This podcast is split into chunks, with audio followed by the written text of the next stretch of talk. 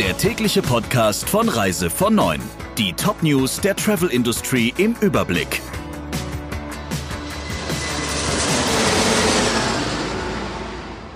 Mit Friederike Breyer. Schönen guten Morgen. Viele Kunden warten immer noch darauf, dass die Airlines die Kosten für Corona-bedingt abgesagte Flugreisen erstatten. Auch Lufthansa-Chef Carsten Spohr gab kürzlich zu, dass die Rückerstattung schleppend laufe. Wie auch andere Airline-Chefs verwies er auf die große Anzahl an Stornierungen, die Zeit benötigten. Spohr versprach künftig eine schnellere Abwicklung. Condor-Chef Teckentrupp sicherte in einem Zeitungsinterview zu, dass Kunden, so sie keinen Gutschein wollen, ihr Geld sofort zurückbekommen.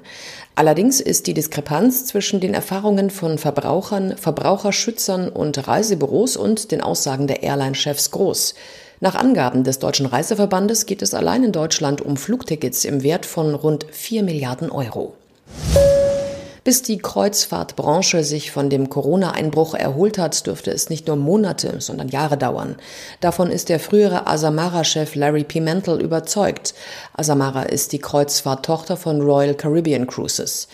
Im Gespräch mit dem Fachportal Travel Weekly zeigte sich Pimentel überzeugt, dass viele Schiffe nicht in den Markt zurückkehren werden, denn den Reedereien fehlten dringend benötigte Einnahmen. Selbst im kommenden Jahr werde man an vielen Kreuzfahrtgästen nur über den Bordverkauf Einnahmen generieren, denn sie lösten dann ihre Gutscheine für die abgesagten Reisen ein.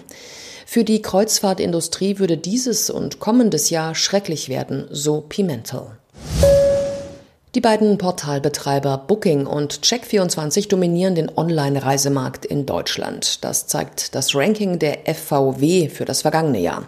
Dabei steigerte Booking den Umsatz um 35 Prozent auf 3,4 Milliarden Euro. Check24 legte um 50 Prozent auf 2,9 Milliarden Euro zu. Expedia und Holiday Check konnten dagegen kaum wachsen. Insgesamt hat sich der Online-Vertrieb von Reisen 2019 deutlich besser entwickelt als der stationäre Vertrieb. Der Anteil der Online-Buchungen am gesamten Reiseumsatz von 70 Milliarden Euro für Urlaubs- und Privatreisen ab einer Übernachtung beträgt fast 50 Prozent.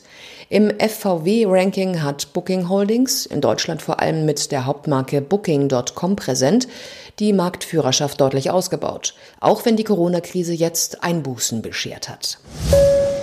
Die Durchschnittspreise für eine Sommerpauschalreise mit TUI werden teurer sein als im vergangenen Jahr.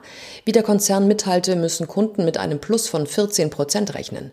Nach dem Start des Testprojekts auf Mallorca am Montag ist als zweite Destination Faro vorgesehen.